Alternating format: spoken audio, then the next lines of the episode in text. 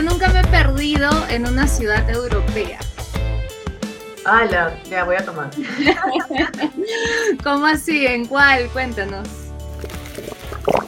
La primera vez que viajé a Europa, o sea, mi primer Eurotrip, una de las, de las ciudades que me tocó conocer fue París. Ya, me había, ya había conocido Barcelona, Florencia, Madrid. Soy un hombre de gustos simples. De Venecia creo que nos estábamos yendo a París, nos equivocamos y tomamos otro tren. ¡Por un demonio, lo que faltaba! Había pasado una hora y el tren no paraba. Hasta que nos encontramos con un chico que vio dónde estábamos y a dónde queríamos ir porque le enseñamos el Google Maps. Y él nos dijo, no, están están bien lejos, o sea. Lo sospeché desde un principio. Y tomamos taxi. No, no, no. no. Toma el bus, papá, pa, y ya por él hemos llegado. A ver, siguiente yo nunca. A ver, yo nunca he tenido un cliente difícil, así como bien pesado. Yo la veo que ella se está haciendo la víctima. A ver, bueno, yo, también, yo también tomo. Sí, sí me ha pasado y creo que también eso me, me hizo aprender a cómo manejar mis trabajos freelance, porque cuando uno empieza en este mundo de trabajar o emprender, también el camino te choca, pues, ¿no? Tú quieres hacer dar lo mejor y a veces la gente abusa un poco. Y me tocó un cliente que no solo era difícil, sino que quería impactar, impactar a todo el mundo. Te escribía a una de la mañana, dos de la mañana, sábado, domingo, y era como que... ¡No, God! Aprendí a que los siguientes negocios que tuvieras iba a marcar así puntualmente las horas que íbamos a trabajar, los días de reuniones y, que yo fin de semana no, le, no iba a contestar. Pues me tuve que comprar otro celular porque para decirles escríbanme al celular de trabajo. Mentira, era mi propio celular, solo que no quería recibir sus llamadas. A eso se le llama estrategia. Pobres clientes, los más difíciles, digamos, nos dan justo estos truquitos, estas herramientas para ya después en futuro ya poner las cosas claras ahí sobre el papel. Muy bien, y el último yo nunca es este... Yo nunca he interpretado un sueño. Cuéntame un poco de eso.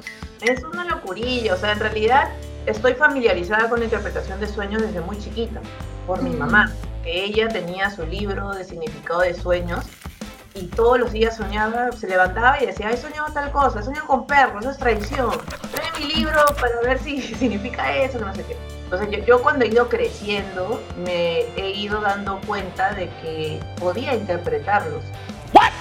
Al inicio pensaba que era casualidad, porque yo lo hacía pues con amigos muy cercanos o familiares. Entonces yo dije, ah, es porque lo conozco y porque bueno. Cuando aflora ya todo esto así en su máxima expresión, el año pasado, cuando mis papás fallecen, yo en un momento de bloqueo digo, ya no quiero interpretar a nadie porque de qué me sirvió interpretar sueños o querer ayudar cuando, claro, estaba en mi momento pues de aceptación de duelo y todo, ¿no?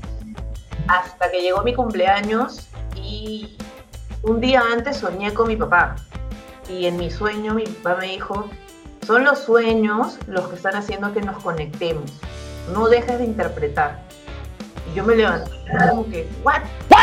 Me quedé así y, uno me emocioné porque lo había visto, estaba en llanto creo, y ahí lo tomé como que un, claro, si yo te lo puedo ver a través de mis sueños, quiero seguir practicando, interpretando. Y poquito a poquito salió como que este emprendimiento de interpretación de sueños, ¿no? Al inicio me yapeaban y yo fue lo caso, porque un día una chica que yo interpreté me dijo, pásame tu yape, no sabes cuánto me estás ayudando. Y yo, ¿en serio? ¡Cállese tome mi dinero! Hasta que me quedé con un precio de una chica que de verdad me agradeció tanto, pero al agradecerme, a mí no sabes cómo me llenó y me hizo dar cuenta de que quería eso, ¿no?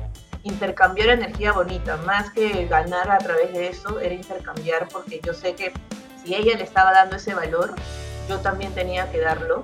Un precio razonable. Y así ir ayudando y ellos también me ayudaban a mí porque así practicaba y empecé a soñar mucho a mis papás.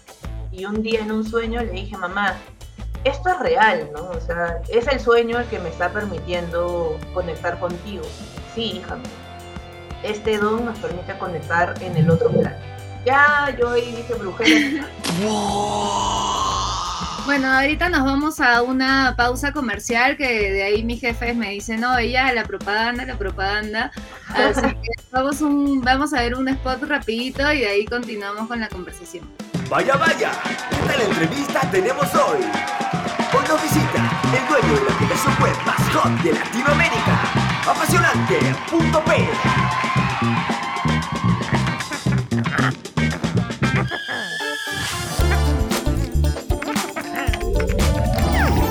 Tu dominio es el primer gran paso. Cómpralo en yachai.lat y encarna tus sueños. Yachai.lat, tu tienda online hoy.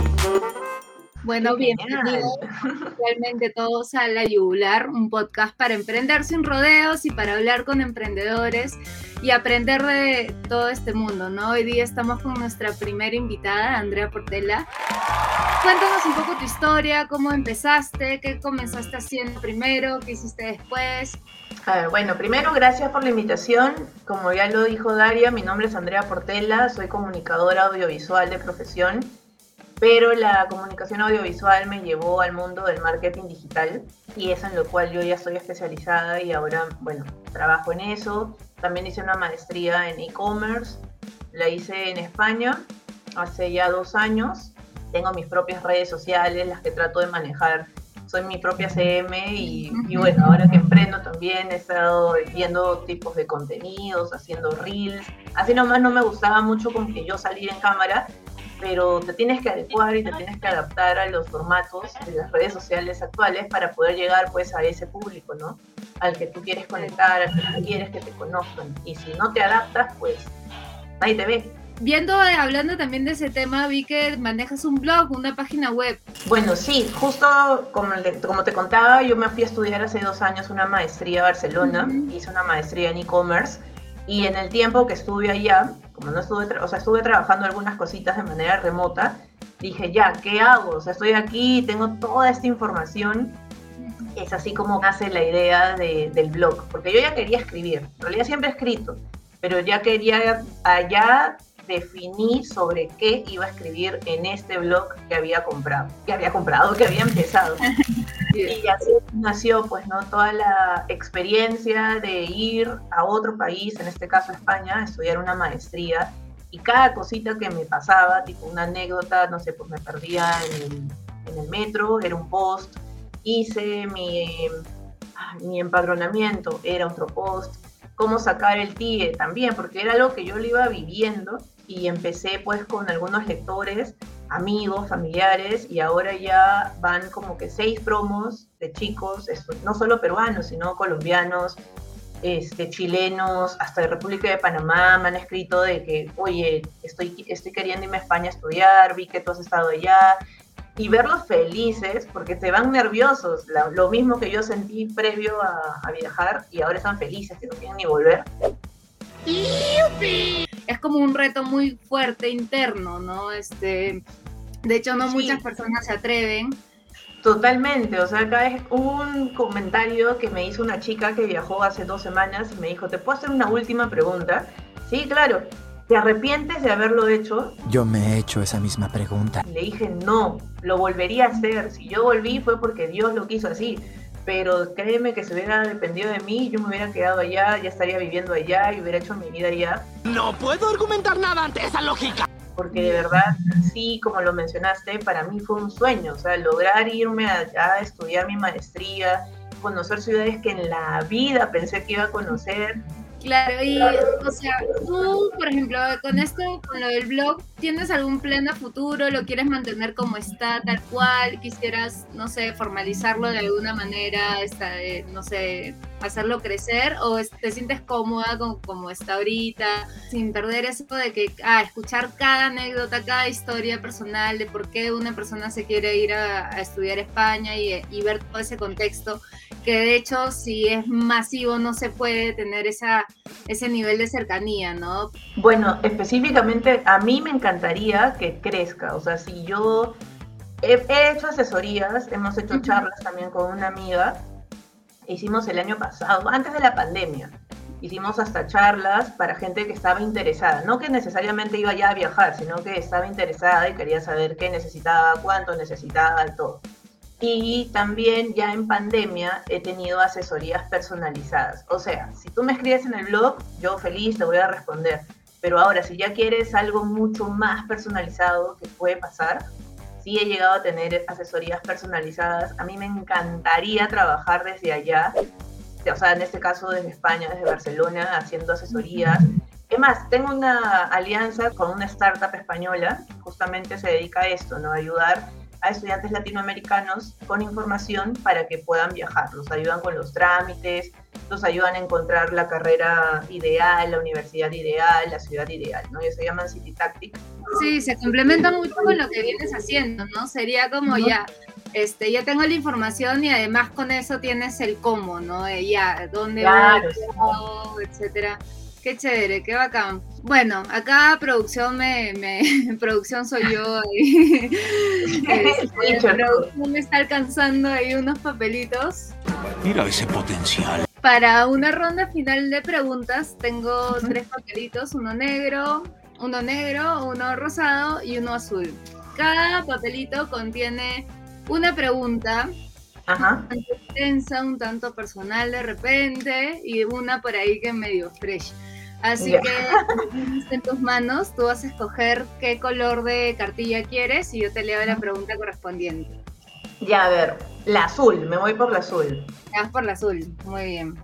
A ver, Tengo miedo en este momento. no hay notario, así que vas a tener que confiar en palabra. La voy a enfocar para que digan que después no, no miento. No lo sé, Rick, parece falso. Dice, ¿cuál ha sido tu experiencia más fuerte, más este, como dura viviendo afuera de tu país? El Mm, momento más bajo que hayas sentido.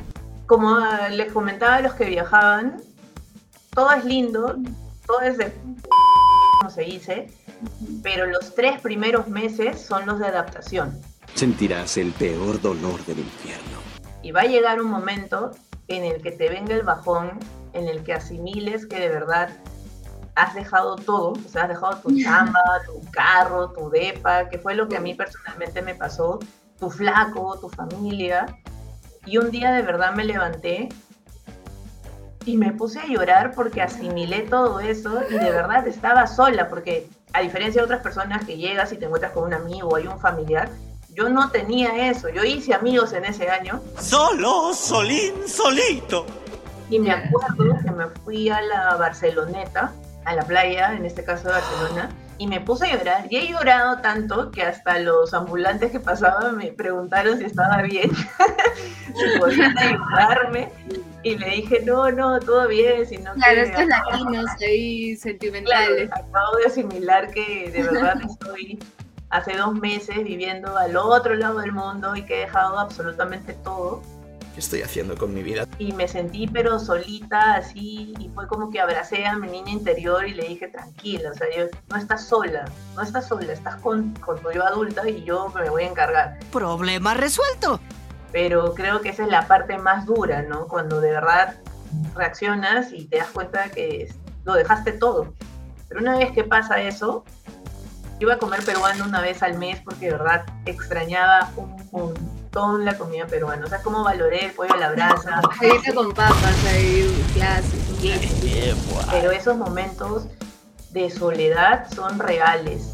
Y luego ¿Tu yo flaco conocí- vivía contigo? ¿Tenían una relación a distancia? Tuvimos una relación a distancia de un año. Ese es otro, ese es otro post. Otra, otra historia. Claro, ¿cómo, ¿cómo sobrevivir a eso? Eso es solo para valientes, ¿sabes? Eso es lo que yo siempre digo. No es fácil, pero tampoco es imposible.